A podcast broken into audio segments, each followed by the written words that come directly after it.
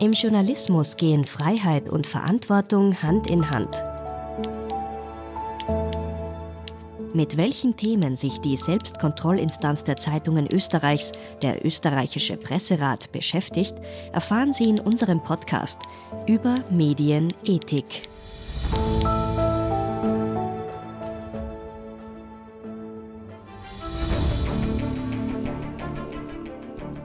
Mit der Corona-Pandemie entstanden im Internet zahlreiche Falschmeldungen und Verschwörungsmythen. Häufig werden die gesundheitlichen Auswirkungen von Covid-19 verharmlost und die Schutzmaßnahmen als Teil eines angeblichen Plans von geheimen Eliten dargestellt. Eine gewichtige Rolle spielen dabei sogenannte Alternativmedien, deren Beiträge oft über soziale Plattformen geteilt werden. Doch wer steht eigentlich hinter diesen alternativen Medien? Das analysiert in der heutigen Folge Markus Sulzbacher, und jetzt gleich spricht Louis Paulitsch mit Autorin und Journalistin Ingrid Brodnik, die sich mit den Auswirkungen der Digitalisierung auf die Gesellschaft und insbesondere mit Hass im Netz und dem Umgang mit Desinformation beschäftigt.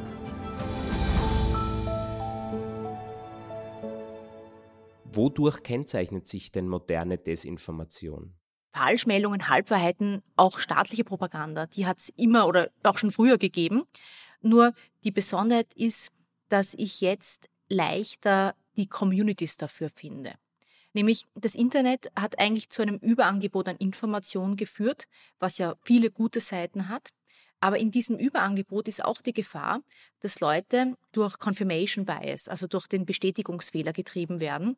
Und wenn ich zum Beispiel nicht glauben will, dass der Ukraine-Krieg so schlimm ist, und dass es Sanktionen braucht. Oder wenn ich nicht glauben will, dass da draußen ein Virus kursiert und wir unser Verhalten ändern müssen, dann kann sein, dass manche Menschen bei Falschmeldungen hinhören beginnen, die dieses Wunschdenken ansprechen. Und das geht leichter als früher, weil Leute, die dann in diese Richtung tendieren, die können sich Online-Gruppen suchen, wo sie dann nur noch sowas lesen. Also die Problematik ist nicht neu, aber die Dynamik ist eine andere. Und vor allem ist die Gefahr, dass manche sich sehr leicht solche Echokammern aufbauen, wo sie dann wirklich das Gefühl haben, die Realität ist eine andere als die da draußen, die mir erzählt wird. Was ja auch im Internet zugenommen hat, sind Verschwörungsmythen. Also sagt man, die Popularität von Verschwörungserzählungen ist angestiegen. Und Sie schildern in Ihrem letzten Buch Einspruch, dass es mehrere Gründe gibt, warum auch Verschwörungsmythen so attraktiv sind. Welche sind denn das? Da gab es schon vor der Pandemie ein sehr gutes Paper von Forschenden der Universität Oxford, Kent und Miami. Und die haben so ein bisschen einen Überblick gegeben, welchen Nutzen oder welche Motive bei Verschwörungsmythen eine Rolle spielen. Und da gibt es drei. Das erste ist die große Erklärung. Verschwörungsmythen geben eine scheinbare Erklärung für alles Mögliche wieder.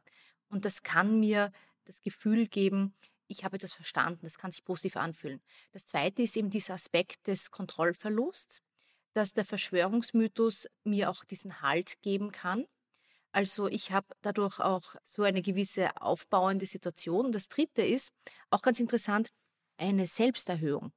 Nämlich viele Verschwörungsmythen hm, sind ja auch arg gegen gewisse Minderheiten. Sehr viele sind antisemitisch, äh, manche sind rassistisch, islamophob etc. Und wenn dann zum Beispiel immer die Juden schuld sind, bedeutet es, ich bin nicht schuld. Oder wenn irgendeine Bevölkerungsgruppe angeblich der Grund für den Untergang Europas wäre, dann heißt es ja auch, ich bin eigentlich das Opfer und somit nicht Täter oder Täterin. Und das ist eine Selbsterhöhung. Man kann das auch als kollektiven Narzissmus bezeichnen. Das ist so die gesellschaftliche Ebene, aber die zweite Ebene ist, es fühlt sich auch als Einzelperson gut an, in diesen Communities unterwegs zu sein. Weil in diesen Communities wird zum Beispiel online gerne gepostet, dass die anderen Schlafschafe seien. Ist ein total kurioses Wort, wird aber wirklich benutzt. Und die teilen dann auch Bilder zum Beispiel, wo man eine Herde von Schafen sieht und in der Mitte steht ein Löwe. Und es wird suggeriert, quasi die dumme Masse da draußen sind die Schlafe, das Vieh, das nichts versteht. Und ich bin der tapfere Löwe, der hervorsticht, weil ich habe die Wahrheit erkannt und ich kämpfe gegen das System. Und das ist schon etwas, wo Leute so ein bisschen einen Mehrwert für sich draus ziehen können, weil sie haben ja die Wahrheit erkannt und sie sind Teil einer Minderheit, die cleverer ist als der Rest von uns. Und das finde ich ist das Gefährliche. Wir reden oft bei Verschwörungsmythen darüber, wie kann ich Fakten besser verständlich machen, warum klappt das nicht. Das Problem ist, Verschwörungsmythen sind nicht auf der Faktenebene interessant, weil viele dieser Geschichten lassen sich sehr leicht entkräften. Da ist oft wenig Substanz dahinter. Sie sind auf der emotionalen Ebene interessant, weil sie mir Halt geben und weil sie mir oft auch das Gefühl geben, ich bin besser informiert als der Rest da draußen. Und wenn ich aber versuche, Verschwörungsmythen zu kontern und ich komme nur auf der Faktenebene, dann wird das oft abprallen. Weil das ist ja nicht der Ort, wo jemand den Nutzen draus zieht, sondern die Person kann diese Fakten auch nicht akzeptieren, weil das würde bedeuten, ich bin doch nicht Teil einer erleuchteten Minderheit. Also da wird mir das weggenommen, was die Verschwörungserzählung so attraktiv macht. Markus Sulzbacher arbeitet seit vielen Jahren als Journalist beim Standard und beschäftigt sich mit Netzpolitik, Mobilfunk, Überwachung und nationaler Sicherheit. Er betreibt den Standard Watchblog zum Thema Rechtsextremismus und Antisemitismus. Im Juli 2022 veröffentlichte er einen Artikel über das Aufkommen rechtsgerichteter Medien aus Oberösterreich, die er als rechter Propagandacluster bezeichnet. Um welche Medien handelt es sich dabei denn?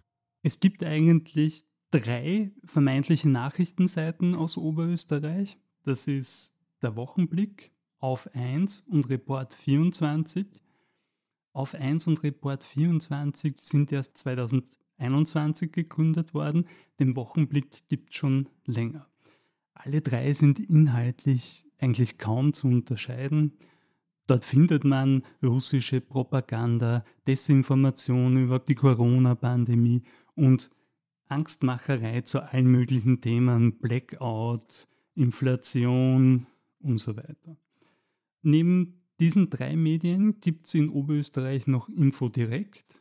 Das ist eine Zeitschrift, die auch in Printform erscheint, aber eher klassische rechtsextreme Themen behandelt. Ja, der Chefredakteur kommt auch aus diesem Milieu, aus dem rechtsextremen Milieu. Und das ist irgendwie etwas anderes wie auf 1 oder der Wochenblick, die sich als Nachrichtenseiten geben. Welche Überschneidungen gibt es denn da organisatorisch auch?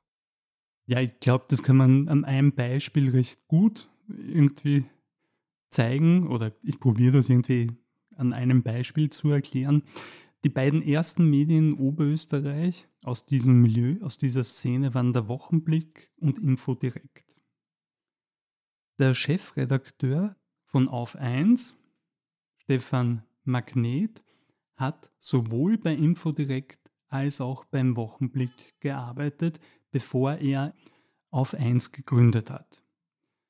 Die ehemalige Chefredakteurin vom Wochenblick arbeitet jetzt bei auf 1.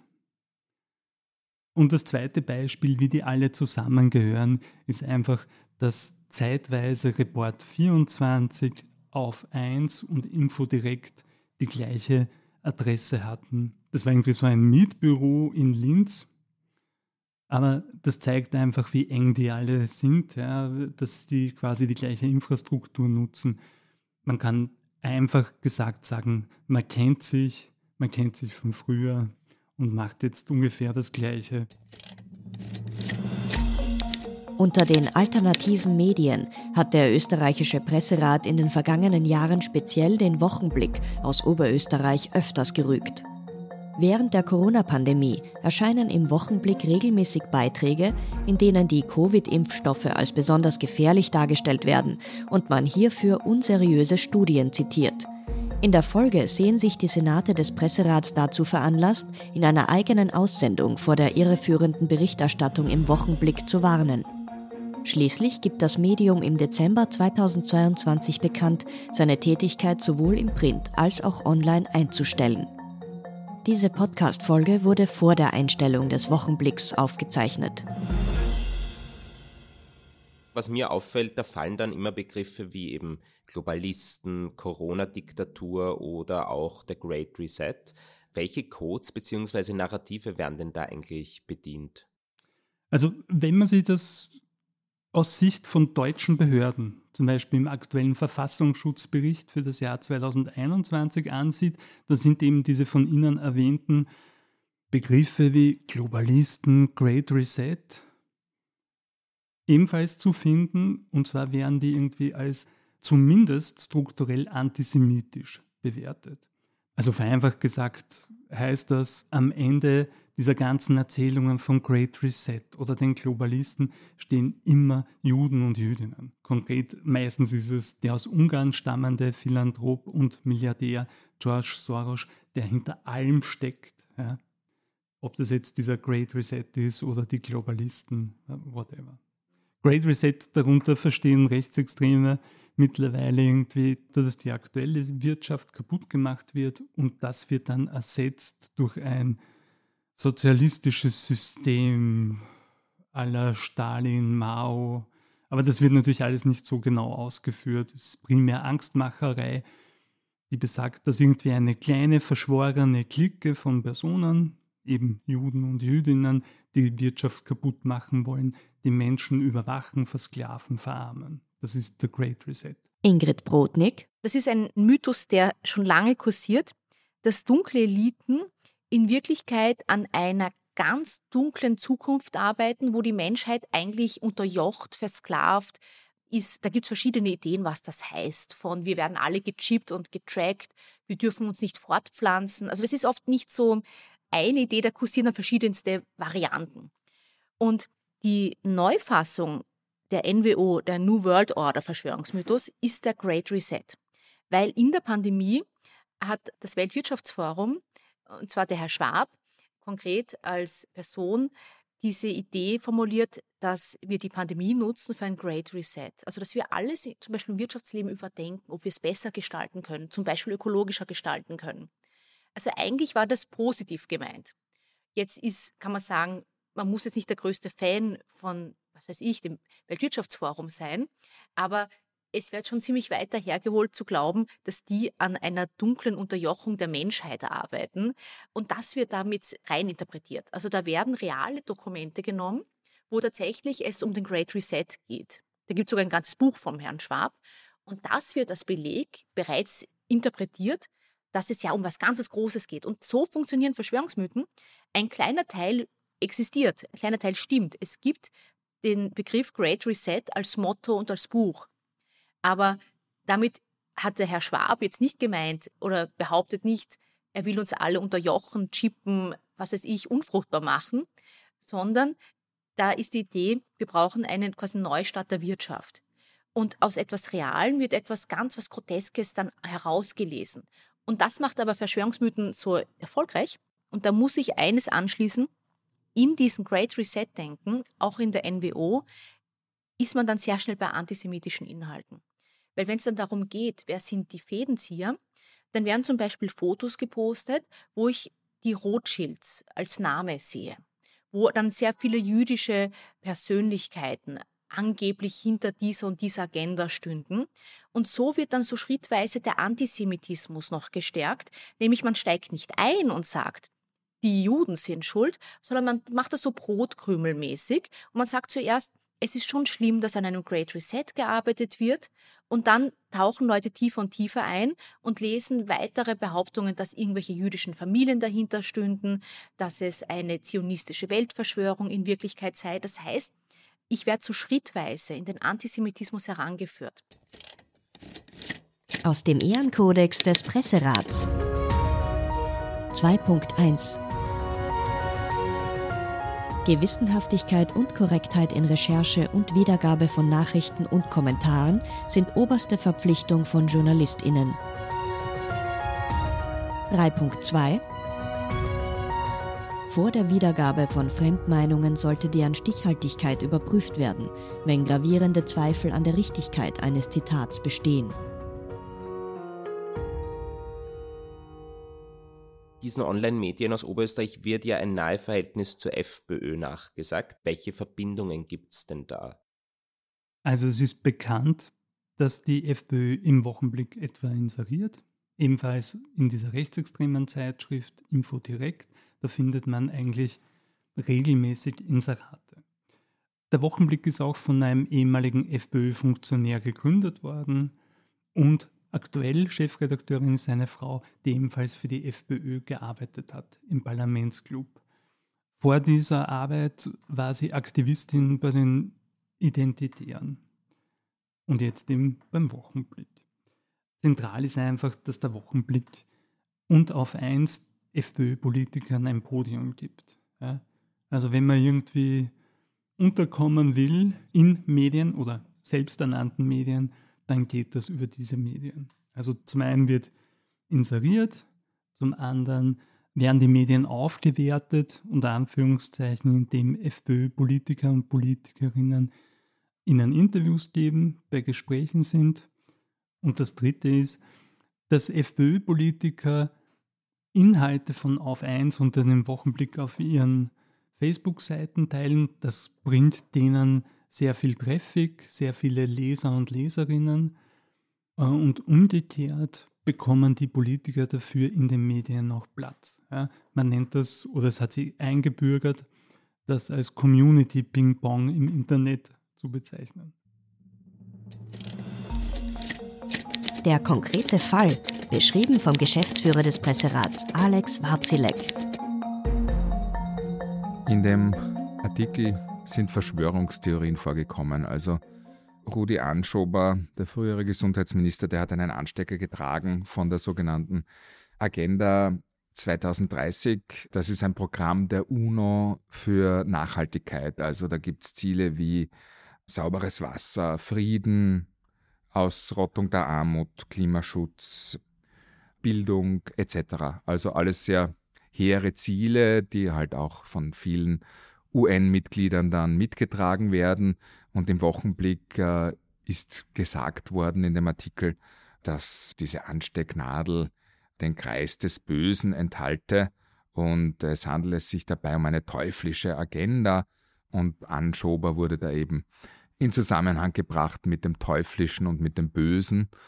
Ja, und in dem Artikel wird dann auch noch auf den sogenannten Great Reset Bezug genommen. Auch da handelt es sich um eine Verschwörungstheorie. Also das war noch mit eingewoben.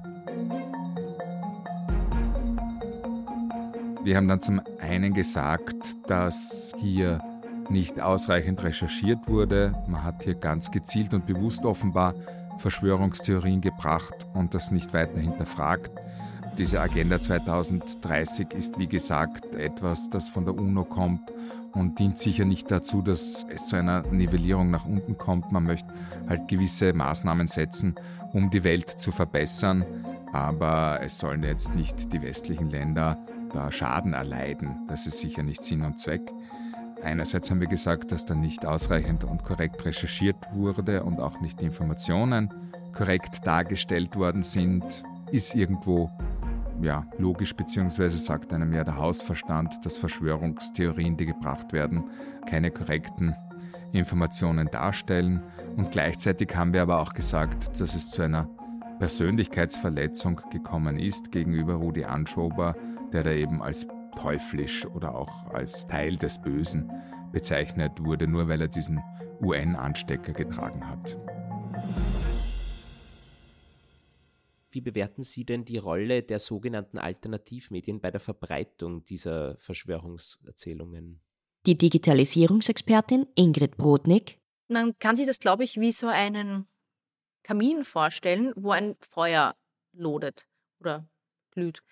Und entweder das Feuer wird kleiner, weil das Material ausgeht, oder es wird größer, weil das Material nachgeschoben wird, weil Feuer braucht zum Beispiel Brennholz. Und die Alternativmedien sind das Brennholz. Das heißt, in diesen Online-Communities, auf Telegram vor allem, aber auch anderswo, brauche ich ja ständig neues Material, um mich in meiner Weltsicht zu bestätigen, zu zeigen, ich habe schon wieder recht, wir haben die Wahrheit erkannt.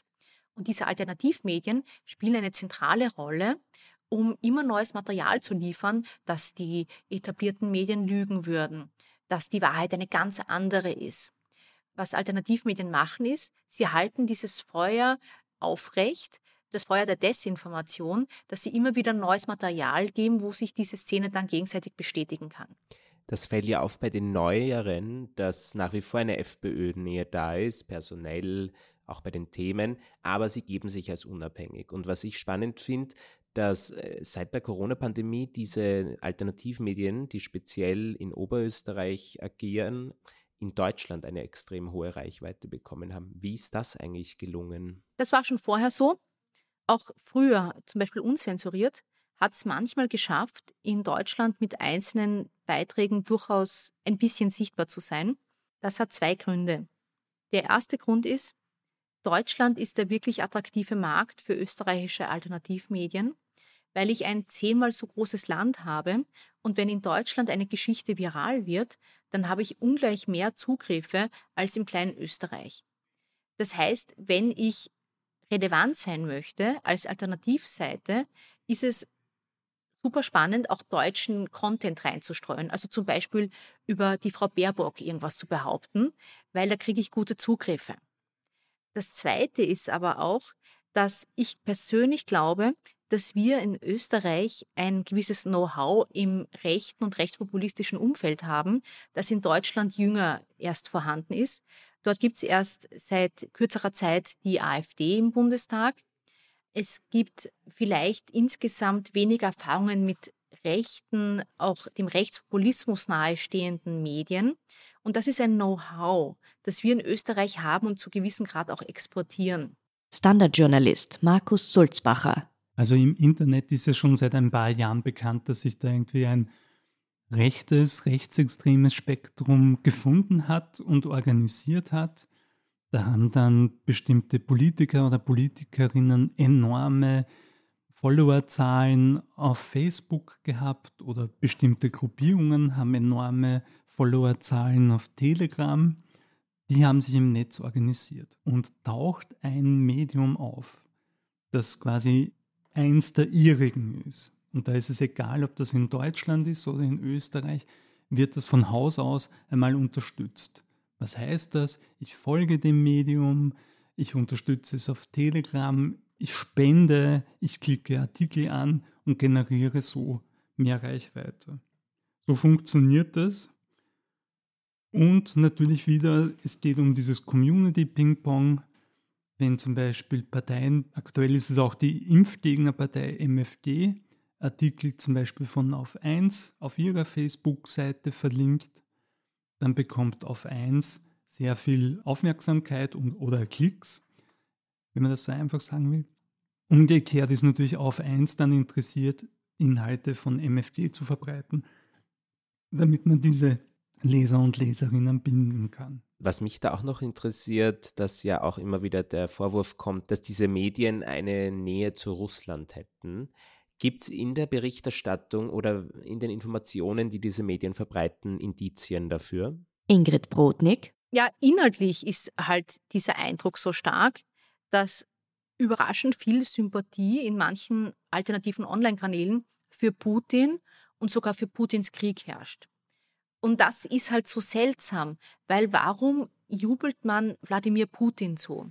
Und die eine Frage ist, kriegen solche Alternativmedien wirklich Geld von russischen Oligarchen beispielsweise oder anderen russischen AkteurInnen, um in Europa für Destabilität zu sorgen? Das ist so eine Theorie, wo wir aber keinen wirklichen Beleg haben, zumindest nicht im deutschsprachigen Raum. Und das ist die eine Frage, weil es ist bekannt, dass Russland sehr viel Geld in seine Propaganda steckt. Und die große Frage ist eben, ob ein Teil dieses Geldes dann auch irgendwo in heimische Online-Kanäle fließt. Aber da haben wir keinen Beleg. Die zweite Überlegung ist, dass solche Kanäle Russland auch deshalb spannend finden und vor allem das Putin geführte Russland, weil es ein rechtes Konzept ist. Weil ich einen starken, autokratisch vorgehenden Mann habe, der sich gegen den Pluralismus Europas ausspricht, dessen Politik zum Beispiel LGBTQI feindlich ist und wo ein sehr traditionelles Genderbild auch hochgehalten wird. Das ist auch ideologisch interessant für rechte Seiten, weil Russland hier ein Gegenmodell darstellt. Also es sind, ich glaube, wir alle würden oft gern wissen, woher haben solche Alternativmedien ihr Geld? Und da gibt es eben solche Theorien, dass es vielleicht auch russische Geldflüsse geben könnte, aber dafür haben wir keinen Beleg. Die andere Ebene ist aber auch, dass es hier ideologische Überlappungen gibt, weil Russland, das war einmal kommunistisch, aber was Wladimir Putin hier macht, das ist in sehr vielen Ebenen rechte Politik, nämlich gegen gewisse Minderheiten. Die Digitalexpertin Ingrid Brodnik ist außerdem Senatsmitglied im österreichischen Presserat. Wenn man sich die Entscheidungen des Presserats anschaut, sieht man, dass immer wieder das rechte Online-Medium Wochenblick gerückt wird. Das liegt daran, dass der Wochenblick auch ein Printprodukt hat. Wie bewerten Sie denn jetzt aus der Perspektive der Beobachterin die Rolle des Presserats in Bezug auf solche Medien? Ich glaube, was gut ist, in einzelnen Fällen rügt der Presserat den Wochenblick, wenn etwas so grotesk oder so absurd oder furchtbar ist, dass es gemeldet wird und dass es dann auch in den Senaten aufgegriffen wird. Und was ich da mache, ist, ich signalisiere für die Bevölkerung, Achtung, das war ein richtig schlechter, unseriöser, faktenwidriger Bericht. Also das ist ein Teil, wie Medien oder wie die Medienlandschaft und das Selbstkontrollorgan der Medienlandschaft so quasi Warnsignale aussendet. Markus Sulzbacher. Ich finde, der Presserat hat eine besonders wichtige Stellung im Umgang, weil es eine wichtige Institution ist, die jenseits von den üblichen Verdächtigen, so wie ich, irgendwie klarstellt, dass das, was der Wochenblick macht mit Journalismus, wenig bis gar nichts zu tun hat. Es gibt ja auch irgendwie Aussendungen vom Presserat, in denen vor der Corona-Berichterstattung des Wochenblicks gewarnt wird, anhand von Beispielen. Das ist irgendwie eine wichtige Arbeit, die hilft uns bei der Arbeit und ist auch sehr wichtig in der Argumentation. Dass man irgendwie sagt, was der Wochenblick und andere Medien schreiben, kann gefährlich sein. Es hat irgendwie bei Corona, wenn, wenn man da irgendwie Falsches verbreitet, das geht nicht. Und die haben das gemacht. Vereinfacht gesagt. Und ist da auch eine Gefahr möglicherweise da, dass man dann dem Medium dadurch auch wieder eine Bühne gibt oder es legitimiert als anerkanntes Medium, wenn da der Presserat was sagt dazu? Oder sehen Sie da kein Problem? Also da sehe ich kein Problem mehr, weil die wirklich Größen sind. Die sind stärker wie das Profil oder der Falter. Es ist da irgendwie eine Parallelöffentlichkeit in Österreich, die extrem stark ist. Wir reden da teilweise von über eine Million Leser und Leserinnen. Also ich glaube, die kennt man, wenn man sich irgendwie in dem rechten Milieu bewegt oder wenn man sich irgendwie anstreift, die tauchen recht schnell auf. Ingrid Brodnik. Ich glaube, man muss trotzdem immer wieder die Frage stellen, soll der Presserat für den Wochenblick zuständig sein oder nicht? Weil natürlich die Gefahr ist, dass hier Ungleiches auf eine Ebene gestellt wird, weil der Wochenblick ist kein klassisches Medium. Ich würde nicht davon ausgehen, dass dort journalistische Qualitätsstandards wie eine ausgewogene Recherche, dass man schaut, ob eine Behauptung noch von einer zweiten Quelle unterstützt wird, etc., gelebt werden. Und im schlimmsten Fall tut man sie quasi auf eine Ebene stellen, wo sie nicht sind, nämlich als ob sie richtiger Journalismus wären. Zum Thema Stimmen aus dem Presserat. Die Vorsitzende des Senats I des Presserats, die ehemalige Justizministerin Maria Berger.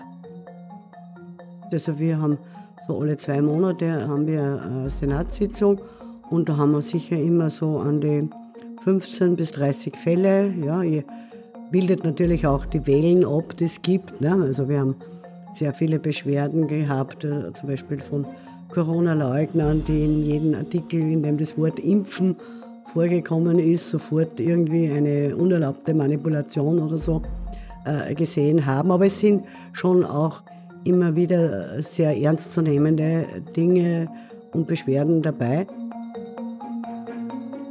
Der stellvertretende Präsident des Presserats und Geschäftsführer des FÖTS, des Verbands österreichischer Zeitungen, Gerald Grünberger. Daher ist es, glaube ich, sehr, sehr wichtig, auf der anderen Seite Medienkompetenz zu stärken. Und Medienkompetenz beinhaltet auch nicht nur den Umgang mit Texten, auch das Verständnis, sondern auch zu wissen, wer ist der Eigentümer eines Mediums? Dass es Transparenz. Es gibt ja die Transparenzverpflichtung, die Offenlegung äh, muss auf der Webseite jedes Mediums vorhanden sein und wo ich auch äh, nachschauen kann, wer ist der Ultimate Owner, also der eigentliche Eigentümer. Und dort, glaube ich, ist anzusetzen in Wahrheit, äh, wenn ich wissen will, okay, warum berichtet der einer so und der andere so. Warum muss es einen Presserat geben? Der Präsident des Presserats, Eike Kuhlmann, Ressortleiter der oberösterreichischen Nachrichten und Vorsitzender der Journalismusgewerkschaft in der GPA.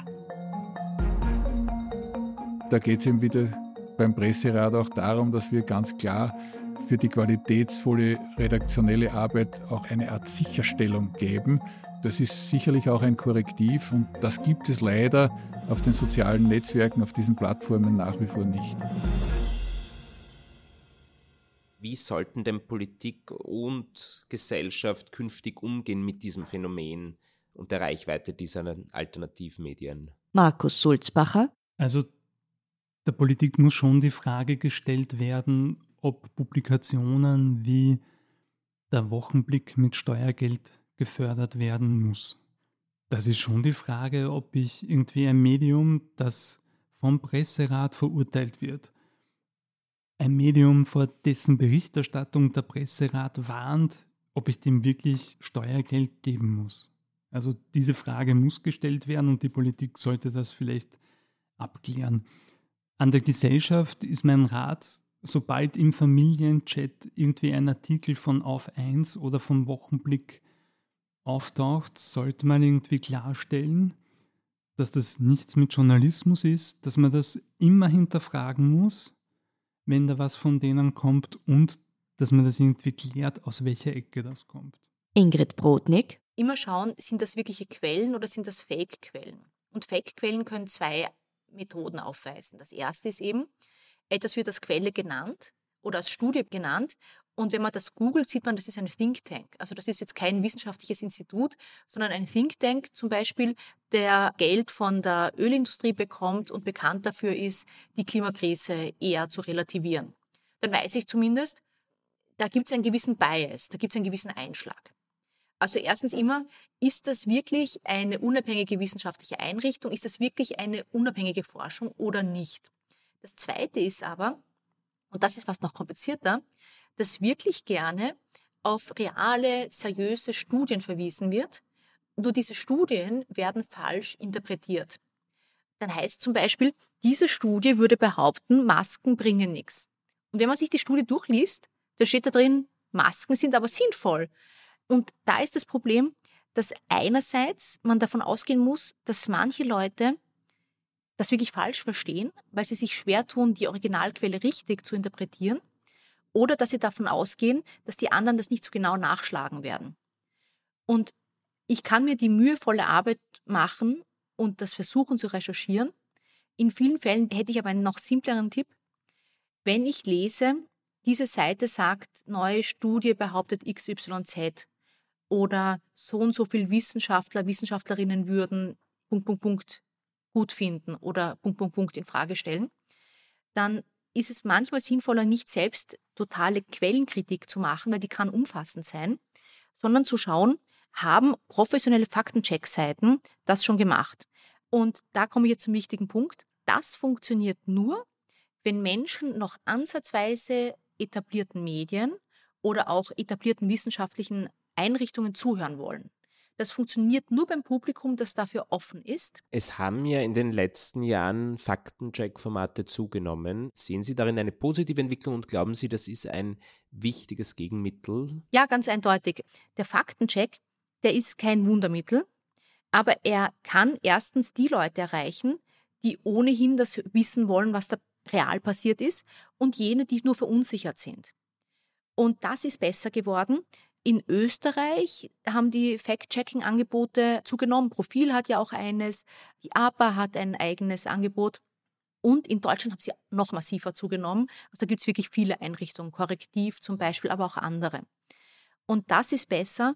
Wir würden jetzt nicht mehr so unvorbereitet in solche Debatten hineintappen. Das heißt nicht, dass die Situation dann gut ist und man alle reicht, Aber ich glaube zum Beispiel, dass in der Pandemie es noch schlimmer gewesen wäre, hätten wir nicht einige Faktencheck-Angebote zu diesem Moment bereits gehabt. Also ich möchte gar nicht wissen, wie die Coronavirus-Pandemie medial abgelaufen wäre, wenn nicht zu diesem Zeitpunkt schon gute Fact-Checking-Angebote vorhanden gewesen wären. Die Gespräche in voller Länge können Sie auch bald als Podcast-Folgen anhören. Überall, wo es Podcasts gibt, auf presserat.at, auf vsom.tv und im Radio auf Radio Orange. Moderation Luis Paulitsch. Recherche Edwin Ring und Luis Paulitsch. Redaktion Iris Haschek. Schnitt Kari Koren. Sprecherin Iris Haschek. Über Medienethik ist eine Kooperation des österreichischen Presserates mit dem Verein zur Förderung eines selbstbestimmten Umgangs mit Medien. Die Folgen werden auch von Radio Orange ausgestrahlt. Eine Produktion von Inspiris Film www.inspirisfilm.tv